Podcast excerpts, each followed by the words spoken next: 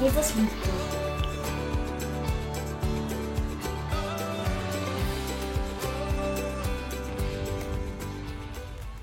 Ja, ich heiße euch alle ganz herzlich willkommen.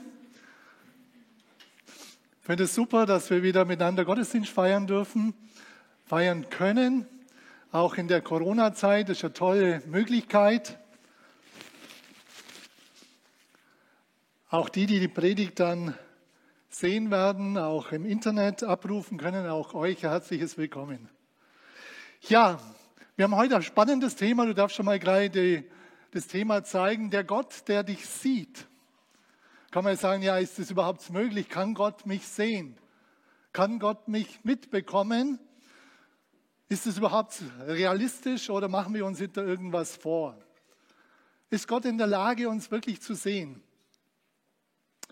Ich denke, wir haben unterschiedliche Vorstellungen von Gott. Die einen haben eine sehr große Vorstellung von ihm, andere wieder sehr kleine. Aber die Frage ist, wie, wie zeigt er sich selber? Und ich denke, die Bibel ist das Buch, ist ein Buch der Offenbarung. Das ist nicht irgendein Buch. Das ist ein Buch der Offenbarung, wo Gott ganz besonders zeigen will, wer er ist, was seine Werte und Ziele sind was ihm einfach wichtig ist. Er will das uns zeigen. Und von daher, ich bin immer wieder neu begeistert von der Bibel. Wenn man, man kann eigentlich nie zu viel von, nie zu viel lesen. Also es sind so viele Schätze drin, so viele Dinge, die auch immer wieder neu auch mir wichtig werden und die ich immer wieder neu auch äh, entdecke. Und es ist eine ganz tolle Sache, dass Gott durch sein Wort sehr stark zu uns spricht. Tja, der Gott, der dich sieht, da kann man ja unterschiedliche Gefühle haben. Ja, wenn der weiß, was ich alles mache, wenn der weiß, was ich alles denke. Und was ist das überhaupt für ein Gott? Ist es ein Tyrann? Ist es jemand, der dann mich unterdrückt und so weiter? Ist es jemand, der es gut mit mir meint?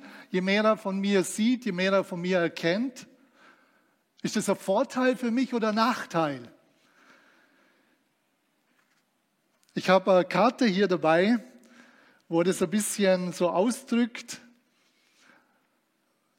was so in uns auch abgeht, was uns wichtig ist.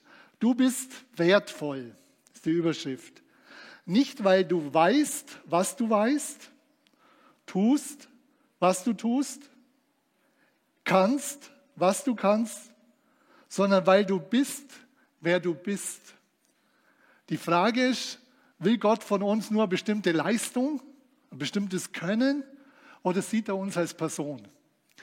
Wir schauen heute zurück, über 4000 Jahre schauen wir zurück, wo dieser Satz entstanden ist. 4100 Jahre zurück.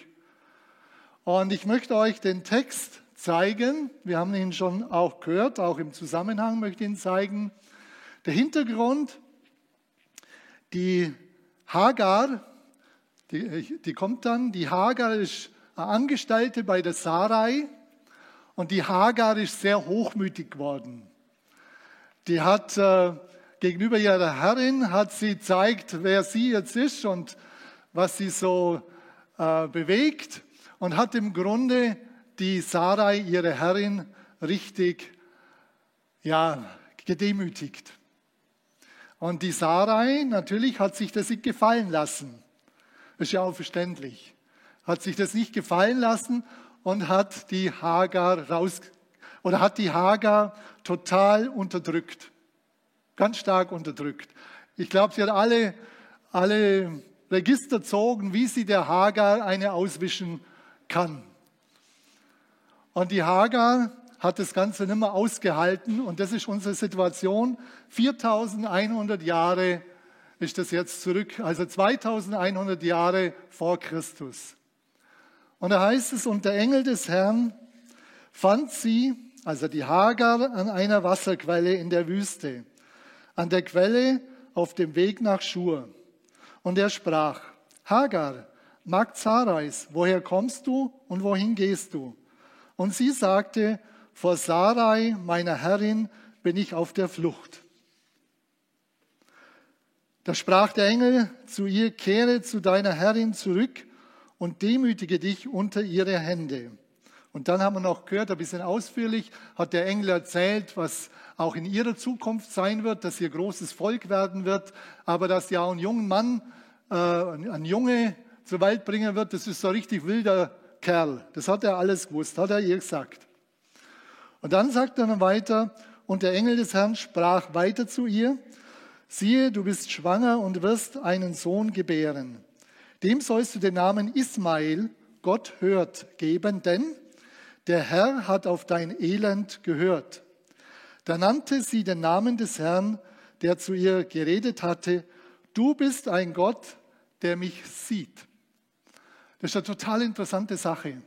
Wir müssen jetzt den Hintergrund sehen. Der Hintergrund, also 2100 vor Christus.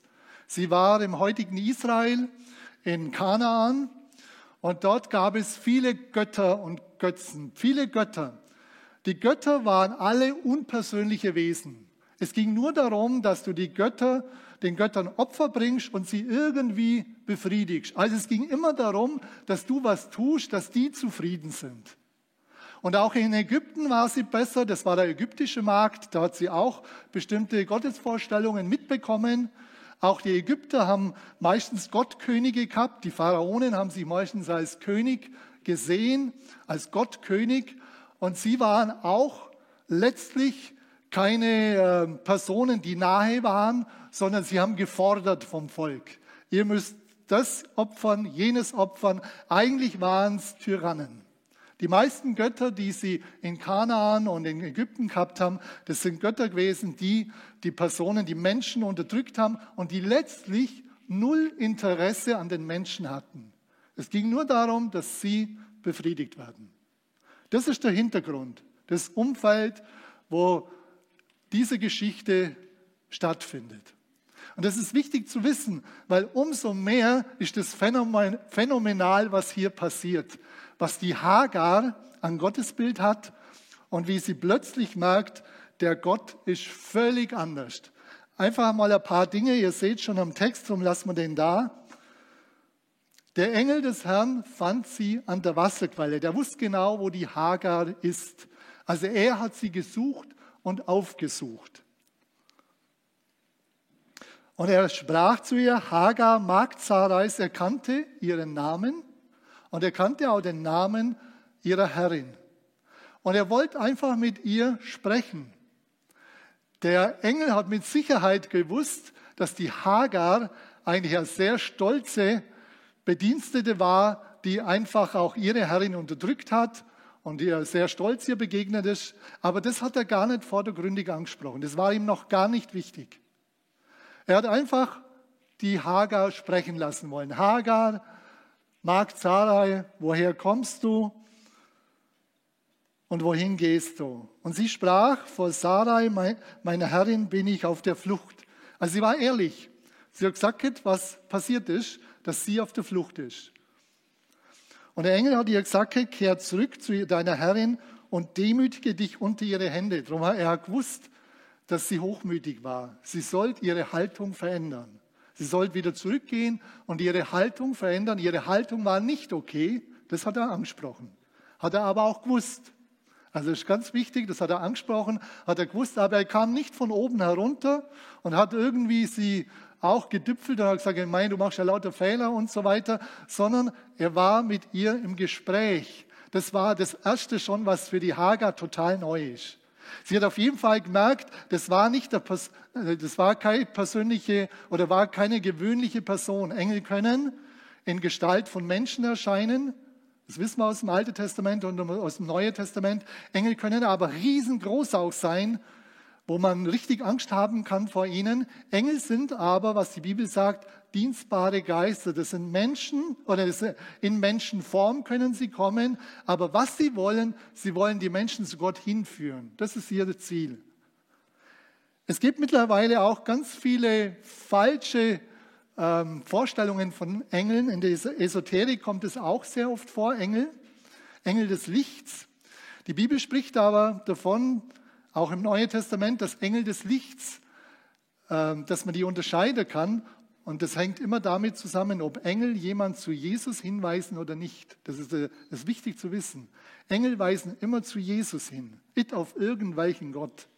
Engel weisen zu Jesus hin. Alte Testament war das natürlich so noch nicht möglich, aber vom Neuen Testament weiß man das. Engel weisen immer zu Jesus hin. Also was du für Begegnungen hast, entscheidend, dass sie dich zu Jesus hinweisen und nicht irgendwie in einer, in einer Blase lassen oder irgendwelchem Gott. Das wollen sie nicht. Also, sie hat, der, der Engel hat ihr gesagt, dass sie zurückgehen soll und der Engel hat ihr auch gesagt, dass sie schwanger ist und dass sie einen Sohn bekommen wird. Auch das hat er gewusst.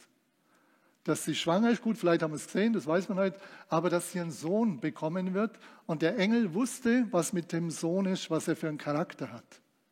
Also das finde ich auch phänomenal. Gott ist jemand, der die Vergangenheit kennt, die Gegenwart, aber auch die Zukunft. Also Gott ist nicht jemand, der auf einer menschlichen Ebene zu verstehen ist. Gott steht über dem über den Zeiten, über den Zeitformen. Er steht da drüber. Und auch die Aussage, Ismail heißt, Gott hört. Interessant. Er gibt ihr äh, Instruktion, sie soll das Kind Ismail nennen. Gott hört. Und er will ihr damit zeigen, auch für ihr Leben lang, du, Gott hört dich. Wenn du deinen, den Namen von deinem Sohn rufst, rufst du immer, Gott hört Gott hört. Also es war ihm wichtig, dass die Hagar weiß, Gott ist ganz anders als die Götter der Umgebung.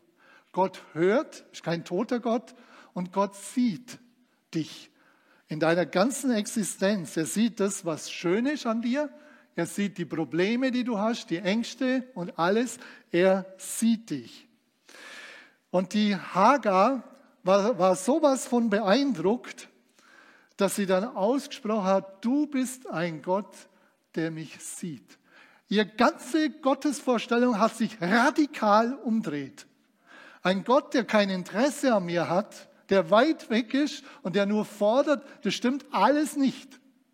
Und mir ist es wichtig, auch heute Morgen zu sagen, das war 4100 Jahre vor uns.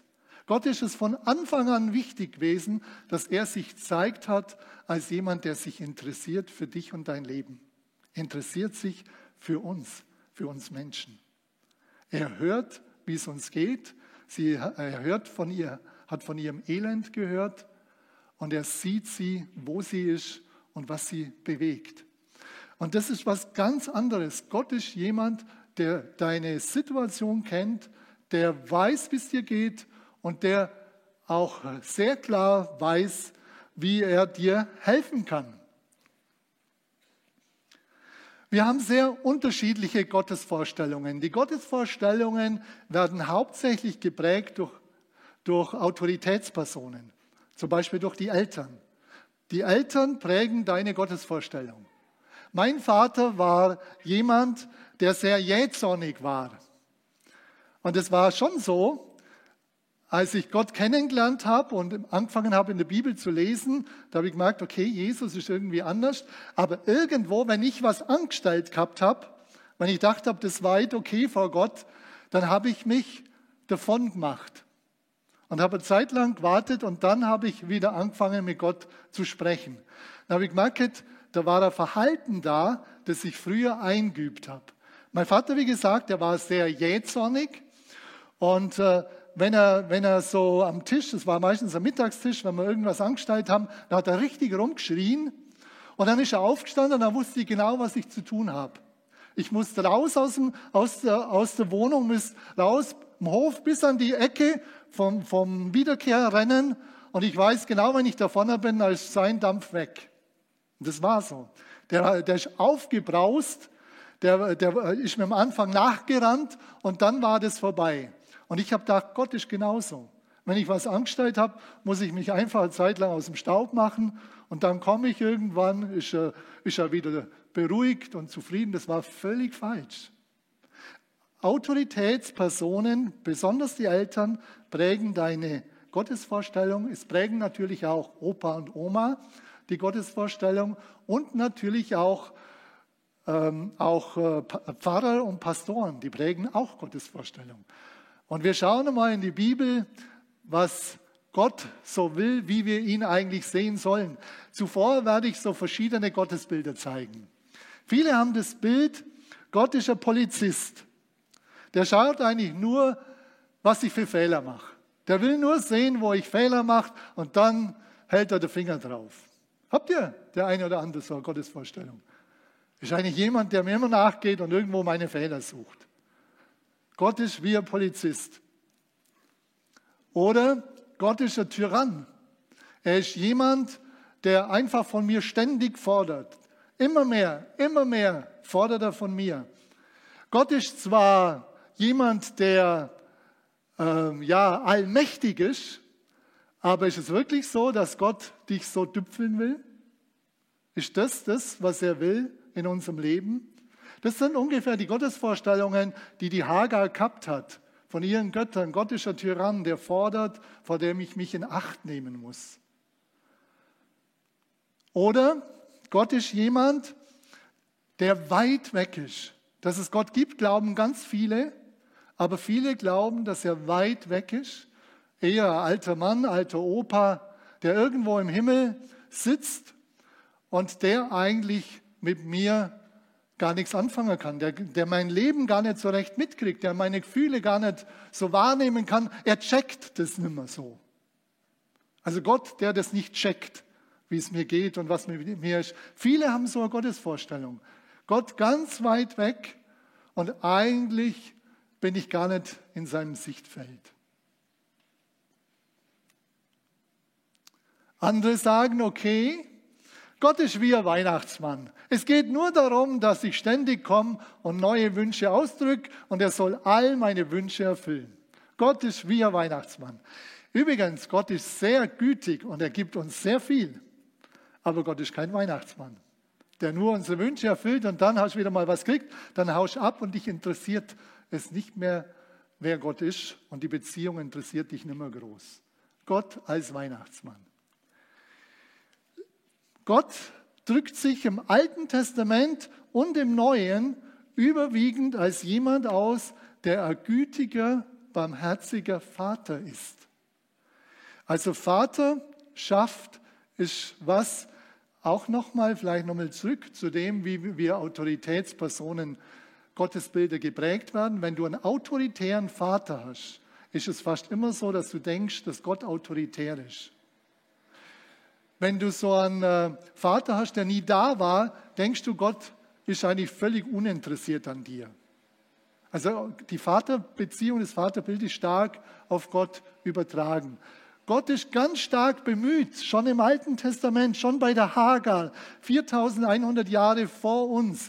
Er ist bemüht, sich uns so zu zeigen, wie er wirklich ist. Er ist ein gütiger, barmherziger Vater, der sehr wohl Interesse an dir hat, der sehr wohl hört, wie es dir geht, der sehr wohl weiß, wo du stehst und was, was dich gerade beschäftigt. Gott als ein barmherziger, gütiger Vater. Und das hat er dann auch in Jesus gezeigt. Die Bibel sagt, wenn wir Jesus anschauen, sehen wir das Wesen Gottes. Das ist ganz wichtig. Darum, ich kann nur immer wieder empfehlen, die Bibel zu lesen, Fang mit dem Neuen Testament an, mit Johannes Evangelium und dann liest die Apostelgeschichte Gott in Aktion. Apostelgeschichte, spannendes Buch, Gott in Aktion. Jesus ist derjenige, der auch voller Erbarmen ist. Ich bin sanftmütig und von Herzen demütig, sagt er. Das ist mein Wesen. Ich bin sanftmütig und von Herzen demütig. Aber er ist auch allmächtig. Er ist auch der König. Und er ist auch der Kyrios. Und er ist auch der Retter. Auch das ist er auch alles. Er ist beides. Der sanftmütige, nahe Gott, der sich für dich interessiert, total interessiert, aber auch der, der, der dir helfen, wirklich helfen kann in deiner Lebenssituation. Und der aber auch mit deinem Leben was vorhat, mit ihm zusammen durchs Leben zu gehen, mit ihm zusammen ihn zu verkünden, weiterzugeben, wer er ist und auch dich verändern zu lassen in sein Wesen. Das ist das, was ihm sehr wichtig ist. Also Gott als jemand, der sehr barmherzig ist, der sehr zugewandt ist, der sehr interessiert ist an dir und der genau weiß, wie es dir geht. Kann Gott dich hören, dich sehen, dir begegnen? Kann er das? Also mir hilft die heutige Technik. Die heutige Technik hilft mir, das ist noch gar nicht so alt, das Handy, oder nee, gut, das ist, weiß jetzt nicht. Aber Handy an sich ist gar nicht so alt. Ich kann mit einem meiner so Söhne, kann ich telefonieren und ich kann ihn im Bild sehen und der ist gerade in, in äh, Kolumbien. Ich kann mit ihm telefonieren, ich kann ihn sehen und äh, wenn er ein gutes Netz hat, ist fast keine Verzerrung drin. Fast gleichzeitig. Das sind Menschen, die das gemacht haben. Mir fällt es rein vom Verstand her gar nicht mehr schwer zu verstehen, dass Gott noch größer ist. Der Verstand ist fast immer das Problem, wenn wir darüber nachdenken, wie groß Gott ist, weil unser Verstand eigentlich die Größe letztlich nicht fassen kann.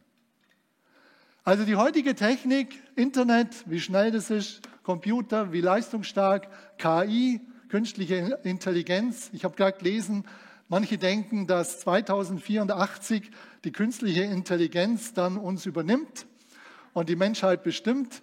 Künstliche Intelligenz ist in vielen Bereichen sehr gut und sehr hilfreich. Also kann Gott dich hören, dich sehen, dir begegnen. Rein von der Technik könnte man sagen, ja, so, so ganz abwegig ist das nicht, oder? Oder Haussagen. So ganz abwegig ist das doch gar nicht. Und ich zeige euch jetzt einen Text, viele kennen den, und zwar aus dem Vater Unser. Die Jünger fragen, Herr, wie sollen wir beten? Und er sagt, ja, wenn ihr betet, geht in der Kammer, in die Kammer, schließt die Tür zu. Und damals war es so, gab es Häuser. Und die einzige Kammer, wo man zuschließen konnte, das war die Speisekammer. Da sollen sie reingehen, Tür zuschließen, da war es dunkel. Aber interessant ist, was Jesus sagt. Bete zu deinem Vater, der im Verborgenen ist. Du musst Gott nicht irgendwo suchen. Heute wird die große Herausforderung sein, ob du der Bibel mehr glaubst als deinen Gefühlen und deinem Verstand. Normalerweise müsste man sagen, das gibt es doch nicht. Ich zum Beispiel, ich gehe in mein Büro hoch und äh, für mich ist es so, ich sage dann, vielen Dank, Herr, dass du da bist. Ich suche ihn irgendwo. Ich sage, vielen Dank, dass du da bist. Das muss nicht auf dein Büro bezogen sein, auf das kleine Kämmerchen. Es geht mehr darum, du kannst es auch draußen in der Natur kannst du sein. Es geht darum, wenn du dich auf Gott konzentrierst und mit ihm reden willst, dann sag einfach Danke, dass du da bist, weil Gott ist überall gegenwärtig. Überall. Und gerade den Jüngern hat er dann gesagt gehabt, wenn ihr zum Beispiel in der Kammer seid, dann geht von was aus, von der geistlichen Wahrheit, die jetzt ganz wichtig ist. Wenn wir die glauben, dann wird es schwierig sein, an der Stelle zumindest. Danke, dass du da bist. Der im Verborgenen ist, da ist Gott schon da. Der Vater ist schon da. Der barmherzige, liebende Vater ist dort. Da erwartet dich kein Tyrann, kein, keiner, der nur schaut, wo deine Fehler sind und auch kein Moralist. Auch das erwartet dich nicht, sondern jemand, der weiß, was du benötigst, ehe du bittest. Gott weiß Bescheid über dein Leben. Gott weiß, was, was du denkst. Gott weiß, was du fühlst. Gott weiß, wo du dich einsam fühlst. Gott weiß, wo du dich verlassen fühlst. Ich glaube, dass es ganz gut ist, wenn wir ganz neu überlegen, sind wir wirklich einsam? Also menschlich gesehen kann das sein. Wenn du keine Menschen da hast, wenn du sehr abgeschottet bist und so, dann kannst du wirklich auch dich einsam fühlen und einsam sein. Aber ist es bei Gott so?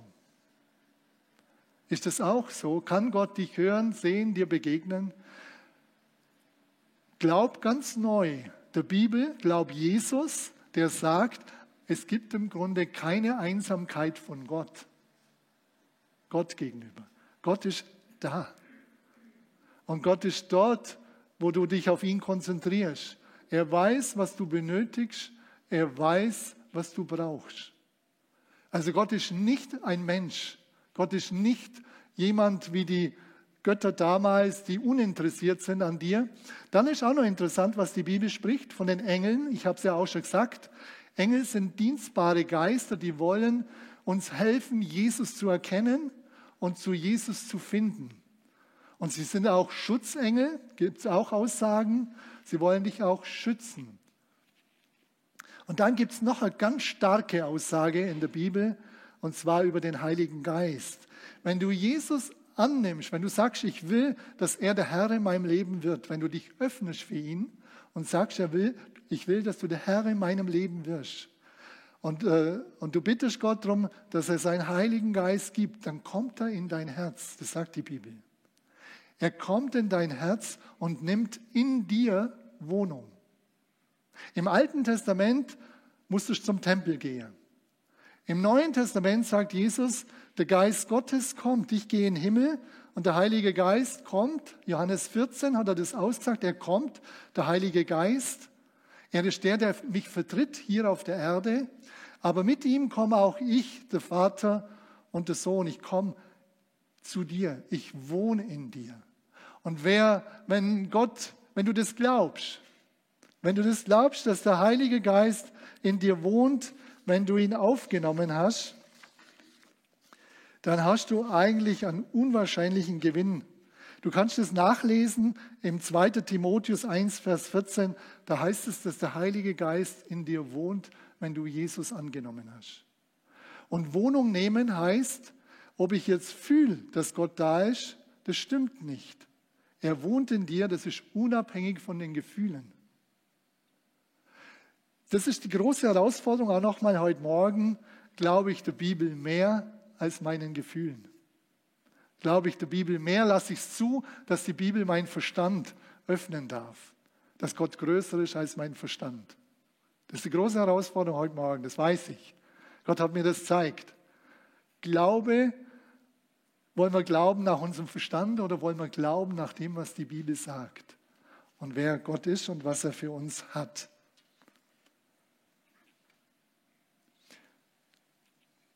Gott will in dir wohnen. Und wenn er in dir wohnt, wie gesagt, es geht nicht darum, ob du ihn fühlst, sondern es ist eine Tatsache, wo die Bibel sagt, es ist geschehen, wenn du dich geöffnet hast.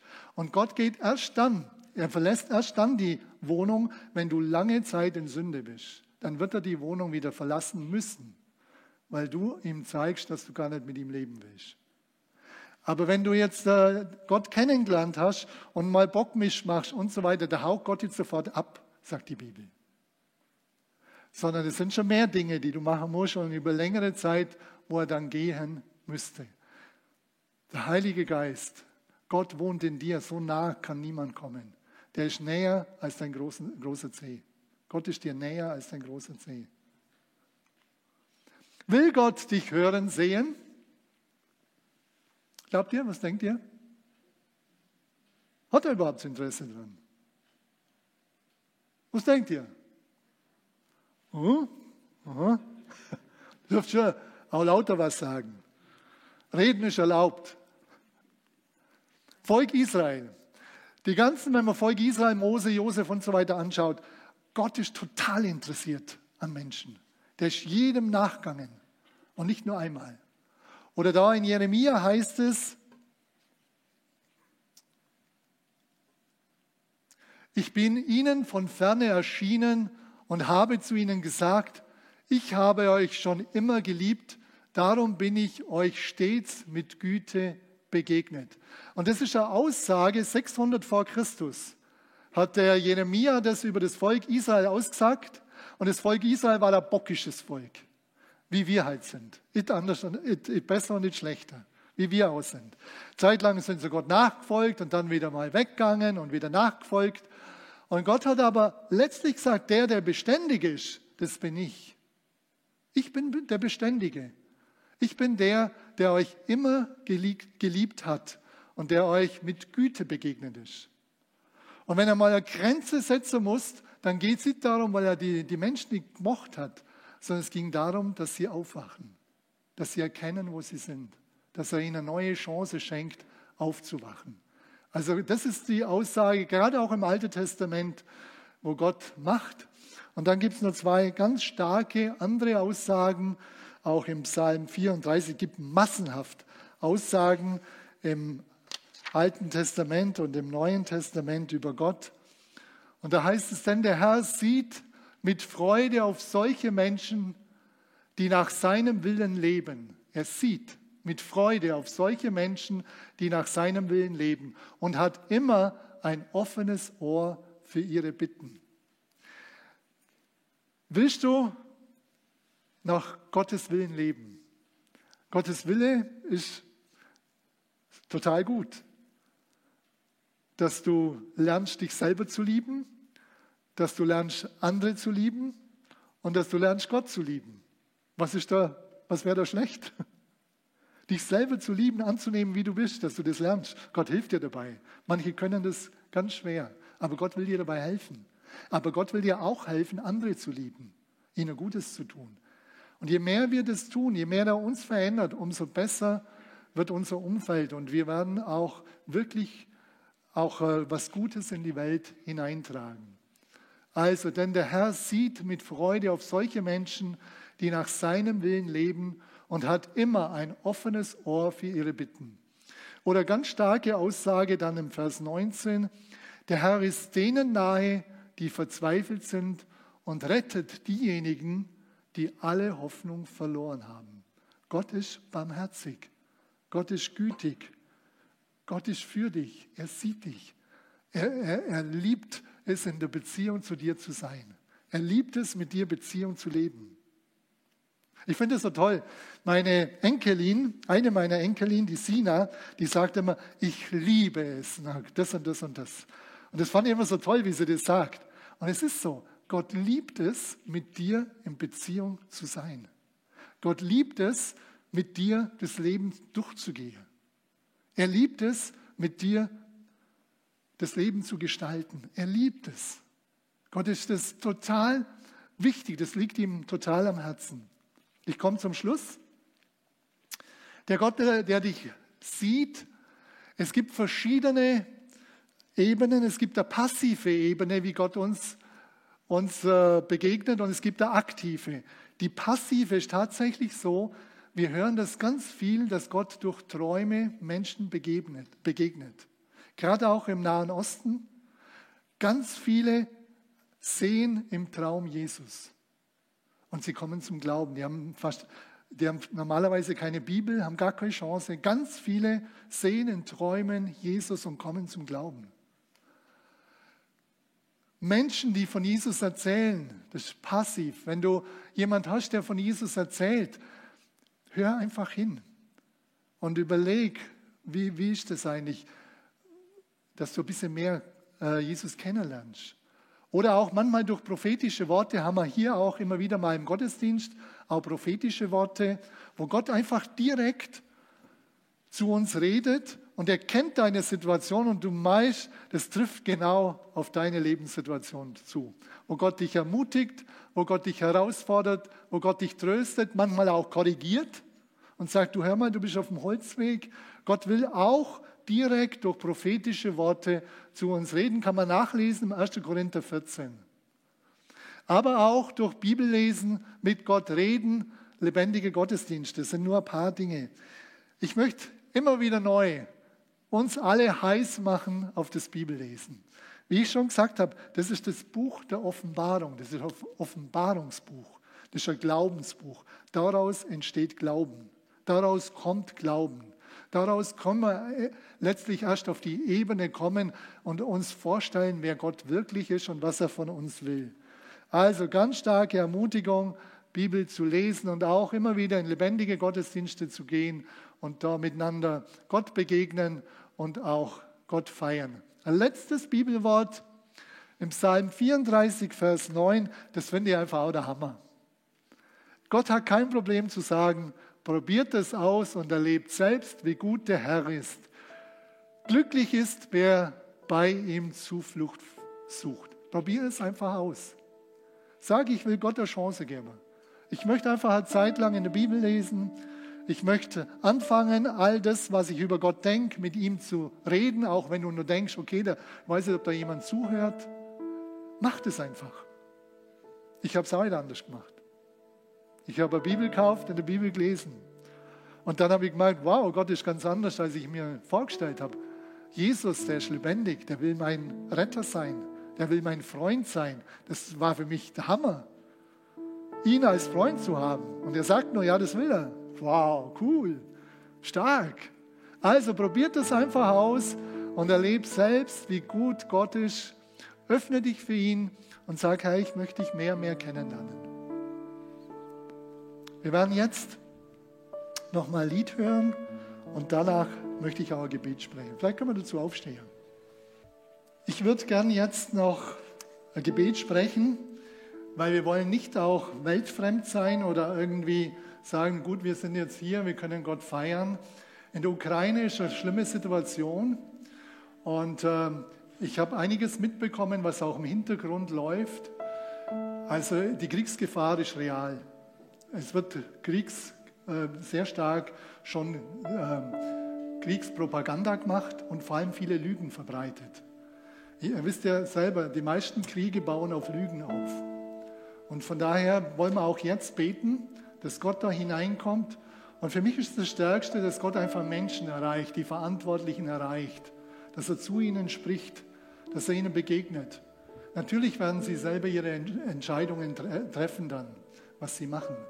Aber ich denke, wir haben eine Verantwortung, eine geistliche Verantwortung, dass wir ins Gebet gehen und lasst uns aufstehen. Ich möchte stellvertretend für euch beten und für, mit uns beten. Herr, du bist der Herr, der uns sieht. Und du siehst die ganze Not, auch jetzt in der Ukraine, auch in Russland. Herr, du siehst die Menschen, die Angst haben. Und du siehst auch äh, die große Kriegsgefahr. Vater, ich bete darum, dass du da hineinkommst mit deinem Geist. Ich bete darum, dass du die Verantwortlichen berührst, durch Träume ihnen begegnest, durch Menschen, durch Lebensumstände. Ich bete darum, dass du als der lebendige Gott, und da bin ich überzeugt, du siehst sie, dass du da auch ihnen hilfst, ihren Blick auf dich zu richten. Ich bete auch um Buße und Umkehr. Und ich bete darum, dass auch Wahrheit wieder in die Situation reinkommt, deine Wahrheit. Herr, dort, wo Lügen verbreitet sind, dass das zusammenbricht wie ein Kartenhaus. Ich bete darum, Vater, dass du, weil du so voller Erbarmen bist und weil du für Frieden bist, ich bete darum, dass du da einfach dich jetzt in diese Situation hineingibst im Namen Jesu. Amen.